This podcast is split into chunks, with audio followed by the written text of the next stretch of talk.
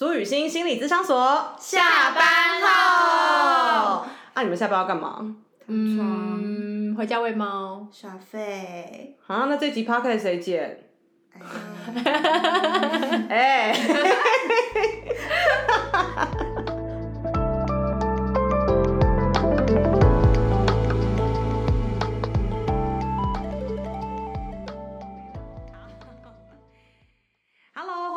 回到我们的 Podcast 频道啦！我是苏雨欣，我是伟如，我是齐轩。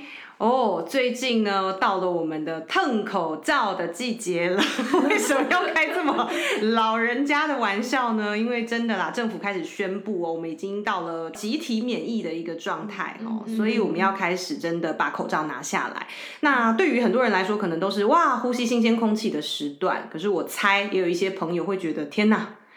那我口罩底下的痘痘，我 口罩底下的厚道，或者是我的呃长的样子，原本眼睛对不对，眉毛都还挺人模人样的，可是怎么一拿下来，好像变了一个样哦。很多人就开始会有所谓的容貌焦虑出现，我觉得这个比率还蛮高的，甚至我自己发现我也有一点哦，我就开始买了很多新的粉底液呀，可以买新的口罩。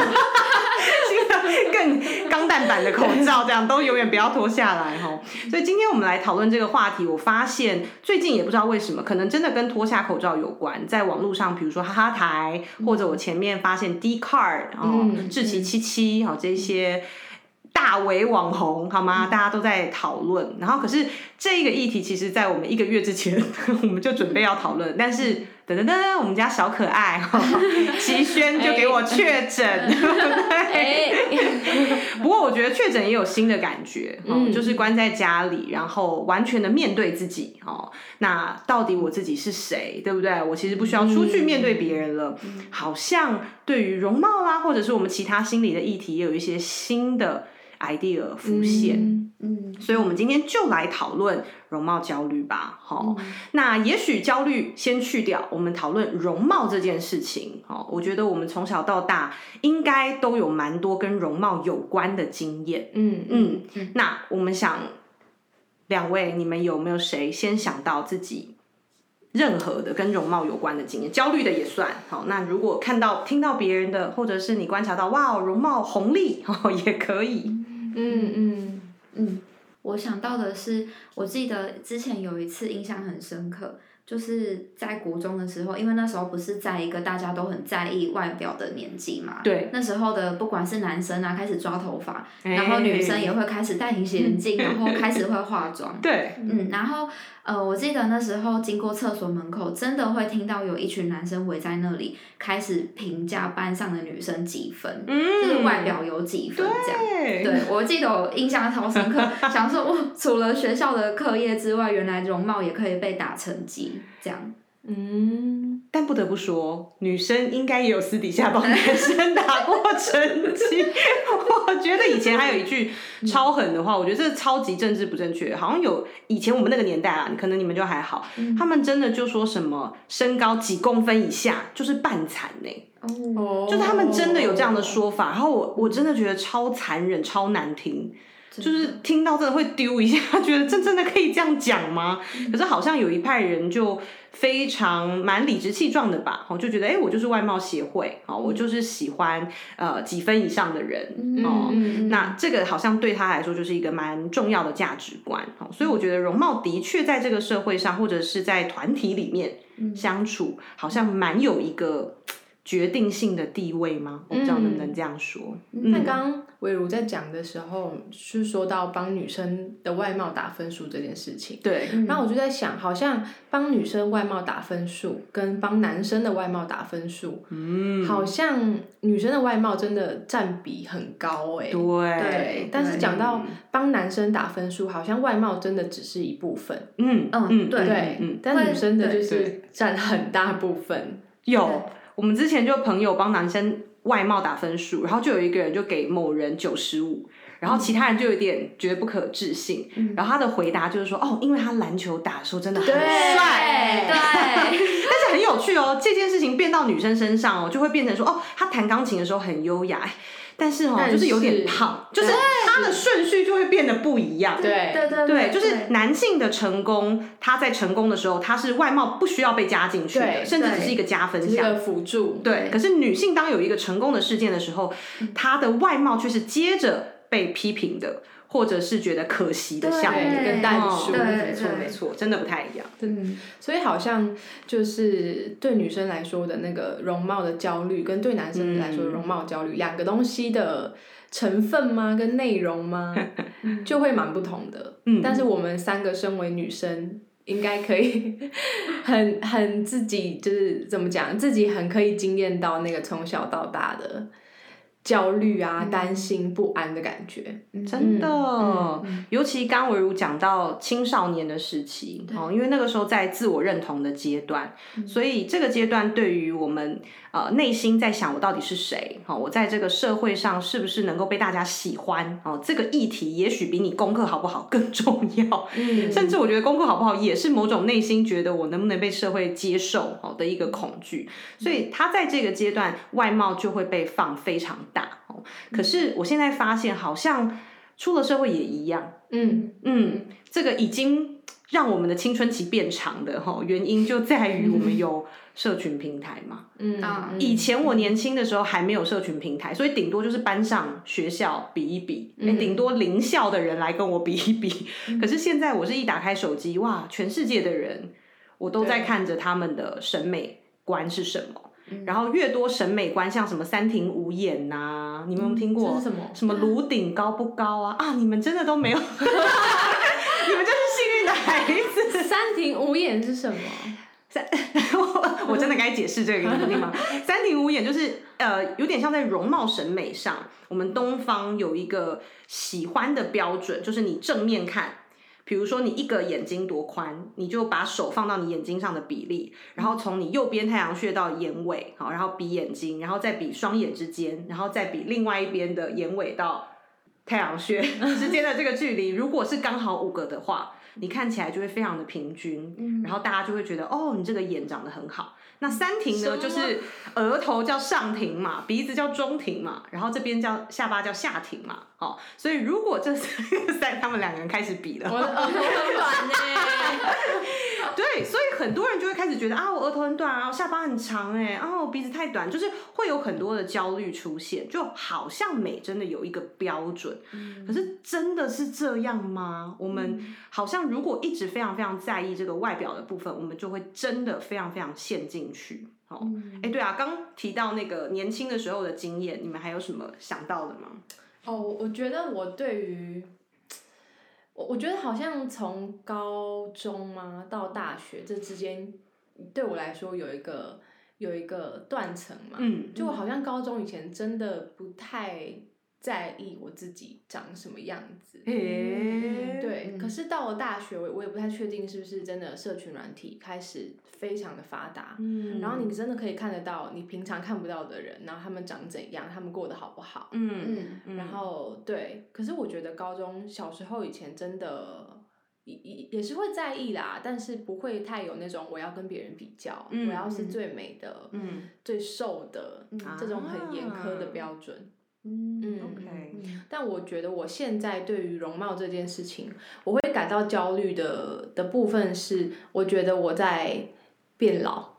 啊，老化老化这件事情嗯让我有一点担心，就是对于身体的控制力降低了。嗯嗯，我我大概哎，我全职实习是哪一年啊？一年多，两一年一年对之类的。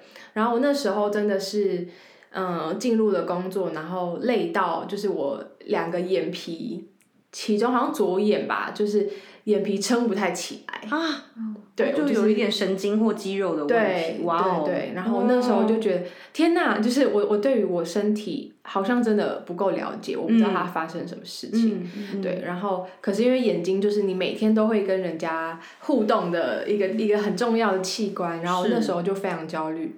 对，但我嗯当时的好像还不会，还没有办法把这个呃眼皮撑不起来的这件事情，嗯，真的太看回我自己发生什么事，而是我每天都会很担心，就是呃早上起来照镜子，我就会看说我的眼皮有没有起来一点点，嗯，对，然后别人会怎么看我。对我我我是一个好像一个、一个心理师一个老师，嗯可是我好像没有把自己照顾好。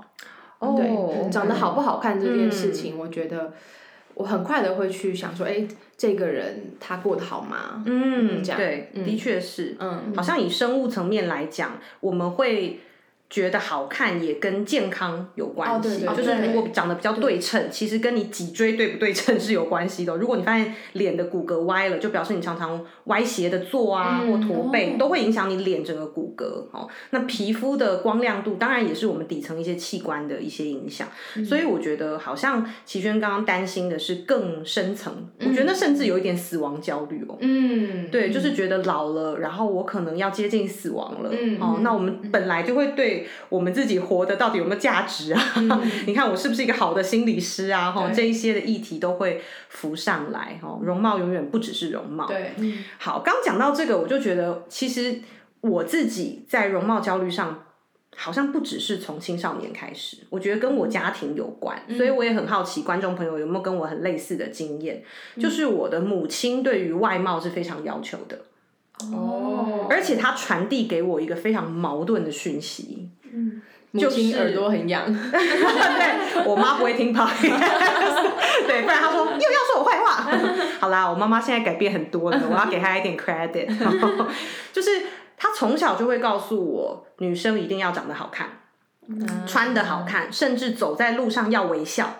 所以我到现在还有这个习惯呢，我走在路上会笑笑的。你真的有，我真的有啊你们有发现有有有，OK，我那个已经不自觉了，就是我真的已经内化，他就是觉得这样子才好看，然后好看的女生才会受人欢迎，这是他从小非常严苛的一件事情。那因为我一出生就是易胖体质，我出生的时候就大概四千克，很肥哦，巨真的很巨婴对，所以我妈就是一直大概很小很小的时候，她就会叫我不要吃这个，不要吃那个，她就会要求我要开始减肥。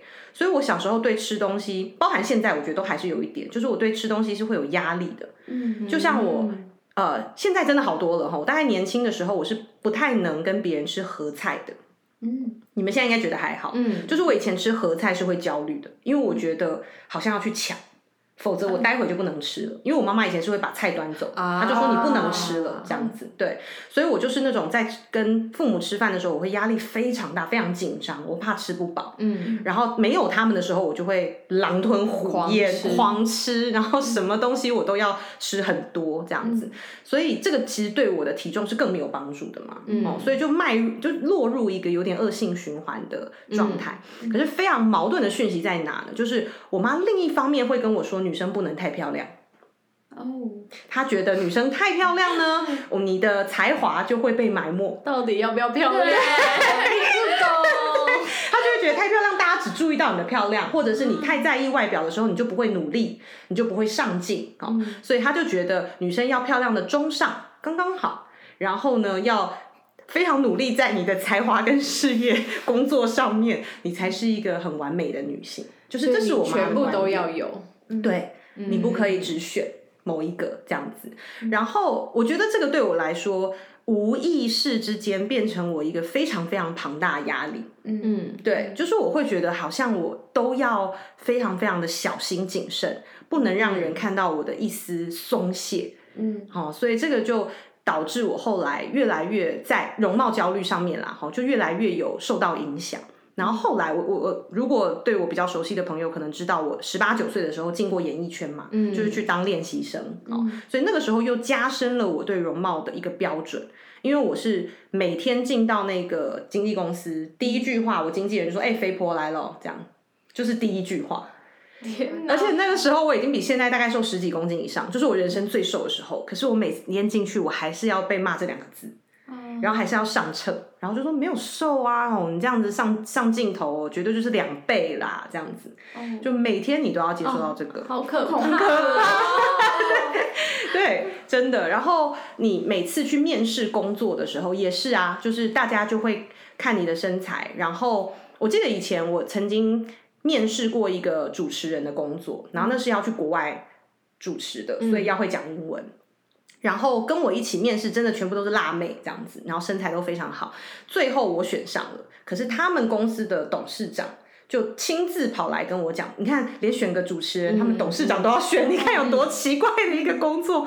那他们董事长就很喜欢看辣妹，然后他最后我选上了，他却有一副不甘愿的表情跟我说：“哎，我原本不想选你的，要奶没奶，要腰没腰，哎，要不是只有你会说英文。”所以你知道那时候我的心情非常的矛盾，就是我该相信我妈妈，就是我还是有努力在精进自己的能力，可是我好像又被批判了，就是我得到这个工作机会，可是我并不快乐，你知道吗？我并不满足，我好像还是不够的。嗯嗯，对，我觉得这就是刚刚说到那个女性的困境哦。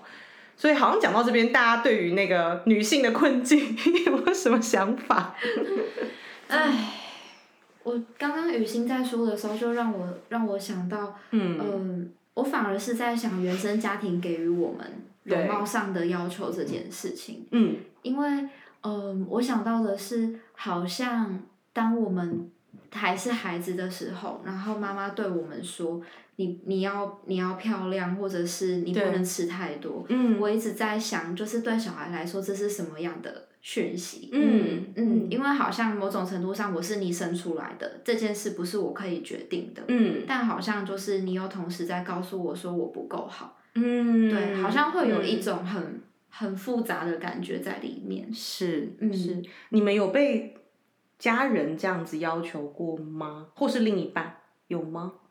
啊，我记得我小时候，因为我真的吃的比较胖，然后有一次。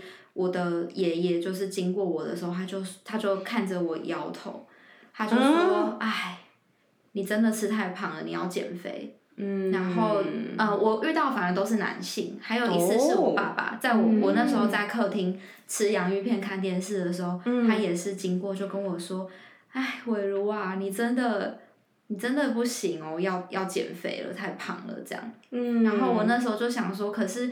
我记得好像我的家人都告诉我你要吃好睡好，然后长好。可是为什么好像当我长到一个年纪的时候，突然他们都要求说你不能再吃那么多了，然后你太胖了这样。所以也是一个很矛盾的讯息，就是家人都会跟我们说，哎，我只希望你健康快乐。对。可是没有，后面还有更多要求，要漂亮。对对对。要工作好等等。嗯对。嗯，我我想要讲一个，就是我不太确定听起来会不会很讨厌，但是讨厌讨厌，已经讨厌了。大家先不要讨厌，我怕被讨厌。我先预告，我先预告，可能听起来有点讨厌，但是我不是故意的。就是我刚在回想我小时候，我觉得好像好像长得漂亮这件事情，是我从小。从小孩的时候就听到大，嗯，就夸奖你漂亮这样，对对对。然后我也觉得我的父母或是我家里的长辈很很自豪这一点，嗯嗯，对。可是，嗯，我觉得可能像我到国中，好像就有变胖蛮多的，但可能也还好，对对对，就是在发展啊，对。然后我我就觉得好像，嗯，觉得我漂亮，嗯。这件事情我那个时候越来越少听到啊，对，然后我自己在心里面就会觉得哦，然后我国中是读女校，嗯，对，所以我觉得那个压力跟竞争的感觉就是又会加成上来。哎，真的吗？我以为女校都是女生，大家就比较没有容貌焦虑，哎，没有。哎呦，这倒是突破我的想法。对，然后这又又刚好，我就是我确实就是家人越来越少称赞我漂亮这件事情，或者他们就会说：“哎，你小时候真的很可爱。”什么意思？我想说什么意思？我现在不可爱吗？对，所以我觉得即使就是我觉得好像从从小到大，当就是父母一直跟孩子说：“哦，你很漂亮，你长得很好。”然后这些东西，他就会变成孩子就会心里面想说：“哦，所以。”就是就是我的价值对漂亮对我来说就是一个很很重要的部分，我不能失去它。嗯嗯嗯，对。可是总会有不漂亮的时候嘛，就是长痘痘啊，然后变胖啊，然后等等的。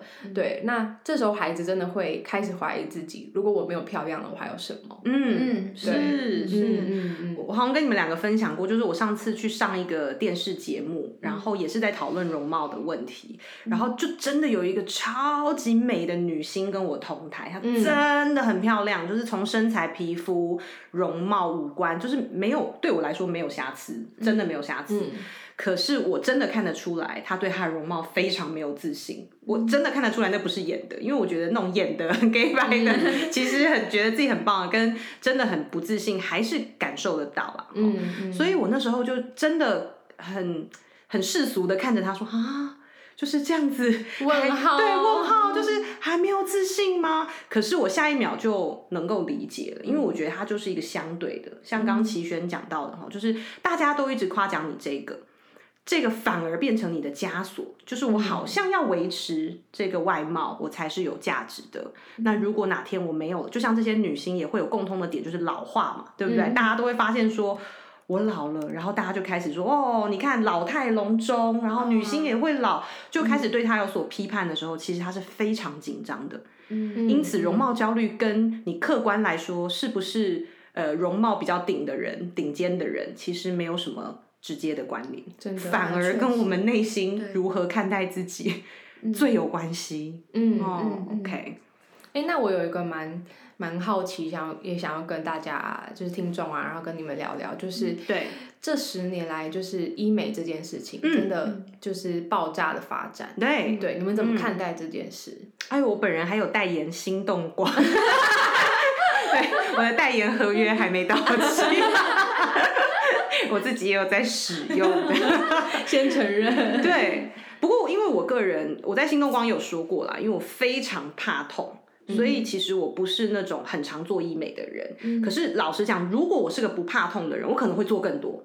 嗯，对，因为我觉得它是一个很便捷的，帮助我们外貌维持吗，在某一个状态的一个手法。嗯，讲像我有个朋友，他就很不怕痛，嗯，他就常常去打那个凤凰电波。哦，那听说超痛的。真的，因为他比我还大一岁，可是他看起来真的就是二十七八岁的样子。脸非常的紧实，对，他脸非常的紧实，然后皮肤也很好，这样子，所以我那时候就真的觉得啊，如果我不怕痛，我可能也会去做这样子的事情哈。可是我觉得整形就跟化妆啊，就跟我们买漂亮衣服对我来说的意义蛮类似的，嗯嗯，就是我们都会希望自己呃呈现某一个状态。但是这个呈现状态的内心底层，是因为我觉得，如果我不呈现这样好的状态，别人就会遗弃我，哦，别人就会不喜欢我。那如果是这样，我们带着恐惧去做这些事情，那它的结果依然是恐惧的。嗯。那如果我是觉得，哦，我想要来照顾自己啦，或者是我这样做会让我觉得更舒服啦，好，类似这样子的出发点，那其实你要做或不做医美或打扮这些，其实都没有问题。因为你关注的是你内在的感觉，所以那时候我会答应心动光的这个代言，也是因为他们想要传递的是一个这个感觉。那个时候我跟他们讨论，我说如果你们的广告词是要是有任何一丝创造容貌焦虑的，我就没有办法做，因为我觉得这跟我的工作跟理念很有关系。嗯，对。然后讨论了整个理念之后，他们就是这个呃方式嘛，医美方式，就是在让每个人找到自己。最舒适的状态，因为每一个人的议题是不同的。嗯，哦，对，嗯，啊，真是个称职的代言人。对啊，很多刚刚那段是。借题发挥啦，因为合约还没到嘛。但我刚刚就是在想的是。其实医美跟整形这件事，好像它又分成不同程程度的嘛。嗯。比如说小则就是嗯，可能打玻尿酸啊，或者是可能去做镭射啊。对。但是如果真的要动到比较大的，比如说去隆鼻，然后或者是你可能要削骨等等。嗯。然后我也在想说，哎，是不是这一种这一种不同的类型的手术，其实在对应到容貌焦虑上又有不同层次的。差别，嗯嗯嗯嗯嗯，觉得的确有可能。如果是那种呃维维护或是维持状态，嗯，我觉得好像好像就不会牵扯到太多，就是呃我不喜欢我自己原本的样子啊，或者是我想要改变，就是我想要整个大结构的改变，嗯嗯嗯，我觉得好像层次就不太一样。但是重点真的还是要回归到，就是我想要我想要改善自己，嗯的出发点到底是什么？嗯嗯嗯，因为在我们精神医学上有一个名词叫身体异形症嘛，对英文我有点忘记了，但它的意思就是我们不断主观认为自己的身体是畸形的。嗯嗯，那即便我们客观觉得你长得很好啊，很漂亮啦，可他还是觉得自己身体是畸形的，而且他会过度注意这些部位，嗯。然后注意到甚至会影响到他的生活，嗯。比如说他不敢出门，他没有办法去工作，哦没办法跟人家交往啊，这个就有一点身体异形症的一个状况，他应该是被归类在。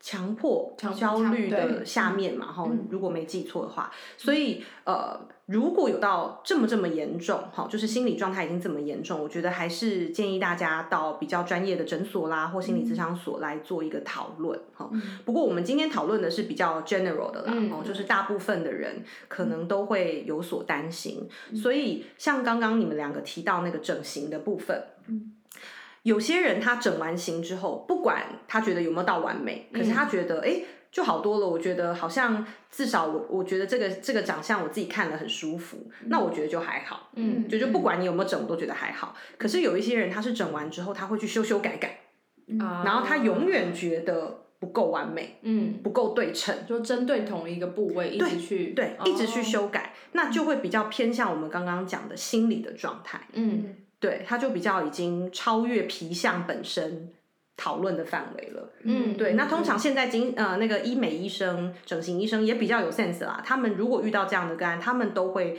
推荐他们去找心理相关的专家、专家，嗯先去聊一聊。嗯嗯嗯，对，所以双管齐下喽。就是我觉得变美或者是对美的追求，也是很人性的层层面。嗯嗯只是如果这个追求已经超越你很舒适的状态，就是你已经感觉在这个追求的路上已经很不舒适了，无论轻还是重，都还蛮欢迎大家来聊聊。嗯嗯嗯嗯嗯那我刚刚就是刚刚一边在想说，就是我们觉得，呃，变丑了，变老了，除了在就是对于自身的可能死亡焦虑啊，对等等的之外，我觉得也会让我想到，就是我好像以前特别在关系里面，嗯。我会很在意，就是我长得怎么样，我有没有吸引力，嗯这件事情，会，对嗯，对，然后另一半的呃反应，嗯。他怎么看，嗯。真的会很敏感，对。然后我觉得在我自己就是自我比较比较稳定的状态之前，嗯。我很容易会觉得我好像不美了、不好看了、嗯不可爱了，嗯是不是真的就不会被爱？嗯对，它当然不是一个事实，嗯但是我会很很强迫的，就是往那个方向去想。嗯，对，然后可能变成是我自己在关系里面的模样嗯跟姿态就会被改变。对，嗯嗯嗯，嗯，你有这样的经验吗？就是我觉得我可能到现在都还持续在跟这个工作。哦，真的、啊。对，那比比如说另一半有讲什么，或是他的反应是什么，让你觉得呃怀疑这样？有时候会被捏肚子啊，哦，这个很烦。可是他们都觉得这是一个小情趣，对？就说肥肥哦，这边肥肥哦，肥肥哦，手臂肉肉哦，你太肥，全家都 对啊，都不是走底子哦，又在骂。但是我我觉得就是好像逃不了，你也不能装作自己不在意。嗯，对嗯就变成是它就是你跟伴侣在关系里面需要去讨论的议题。嗯嗯嗯嗯，对，然后嗯、我现在还是会时常需要伴侣的一些确认跟保证，嗯。啊，对嗯可是有时候也会知道他的确认跟保证并不是就是他真心很认真的告诉我，只是他知道说我我需要这个，嗯，对，所以他会给，哦，OK，对，你这让我想到呃，有一本吴小乐的书。书名好像叫做我偏偏不喜欢吗？嗯我忘记那个书名确切，但好像就是这个我偏偏不喜欢哈。然后它里面有一段话，我觉得呃非常非常的感，应该是有感触啦哈。那我稍微讲一下大约的意思哦，就是说为什么女性关于女性的文字老是反复出现三个字，叫做爱自己。难道女人真的这么不懂事，连最基础的自己都爱不好吗？但实情是，相较于爱，我们对于女性这个身份更常练习的情绪是厌恶。所以，我们其实小的时候更常被教导，或者是被呃告诉我们说要练习去找自己的缺点。所以这本书让我会感觉啊有点共鸣，因为我们真的很常被。呃，点出哪里不够精致，哪里还不够。呃，不光只是容貌，我觉得各式各样。就像我刚刚一开始讲的，微如怎么 对于厌恶这件事很有感触。嗯嗯嗯，对，好像讲到这就有一点情绪涌上来。对，是。所以这这一句这段话蛮呃触动我的哈，它里面就讲说你有。呃，你去问每一个女生，你有多讨厌自己，他们会教给你一整首长恨。嗯，就是真的很恨这样子。一篇论文，对，一篇论文。所以我们其实很少去被教导如何喜欢自己。那呃，不能说男性完全没有这个部分，我觉得一定有哈。可是某个程度上，大部分的男性还是蛮被允许怎样都比较 OK 的状态。那。呃，我们女性就比较常接触到是矛盾的讯息，就像我一开始讲的，又要我漂亮，又要我不要太漂亮，又要我们自信，对不对？但是又不要太自信，然后会变太强势，就是我们有好多的框架跟限制在身上。所以我觉得这是如果听众你是女性的朋友，也许要更意识到的一个层面，也就是文化哦，跟这个社会的限制在容貌上对我们进行的枷锁。所以它不光只是容貌，它还有性别。哦，还有社会的一个框架这样子。嗯嗯嗯嗯。但是我觉得最后，容貌它其实真的是，你还是要回到跟自己的关系。嗯，对，嗯，对，就是容貌它就是一个部分嘛。然后你你怎么看待自己？然后你对自己的感觉是什么？嗯嗯。即使我今天。嗯，胖了，嗯嗯，对，然后我的肉比较松了，但是 这个胖了跟松了，它到底它的意义是什么呢？它是不是其实是在说，呃，我该就是我要做的事，我能做的事更多，嗯，然后我的身体在告诉我说，哦，我需要修复，嗯，我需要休息，我需要停下来一点。对，嗯，所以我觉得容貌这件事情，它太多太多的时候是在反映，就是身体想要告诉你的讯息。没错，嗯嗯，跟健康一样，对，都是一些心理的状态的表征，表征，可以这样讲。嗯，OK，啊，文如有什么想说的吗？嗯，最后，最后，刚刚就是齐轩讲到跟自我的关系，嗯，就是还蛮有感觉的啦。对，因为结合前面的一个厌恶嘛，就是我们从小女性很容易被教导要找出自己不够好的地方，然后好像有一个永远追都追寻不到的一个目标。嗯，那我就想，那女性到底跟自己的关系是什么？嗯，那她对于自己的容貌，她又会怎么看待？嗯，是不是他也会带着这种很矛盾的讯息在看？比如说，有的时候，哎，好像还还觉得自己。蛮满意的吗？就是哎，还好啦，我也没有很糟。可是很快又会有一种对自己很厌恶的感觉，是哦，我不行，我不可以这样感觉。嗯，就是我我这里可能还不够好，那跟谁比的话，这里还是还是要再努力。嗯，对，所以好像会让我联想到这一件事。嗯，OK，啊，好像追根究底，就是我们在成长的过程之中被植入了很多标准，嗯，然后让我们想要去比较。所以好像容貌焦虑也是来自于一个比较的心情，就是我好像比较不好，那我就会焦虑嘛。那我比较好，也许我就有优越感。嗯，可是优越感也是短暂的。对对，嗯，对。我我常常会说，优越感其实是一个焦虑戴面具的 样子。对，所以当我们觉得啊爽一时，觉得我好像赢了的时候，其实下一刻就是担心下次会输。对对。那那个感觉不是我们真正要追求的。好，所以如果我们在打扮上都是为了追求那个，哼，我现在是艳冠群芳，哼，现场没有人比我美，那你下一刻又会觉得下一个场合你又不是最美的了，哈。所以我们在追求美这件事情要非常注意我们的出发点，跟我们追求的一个最终极的目标，因为毕竟我们人是超越这个皮相的能量场。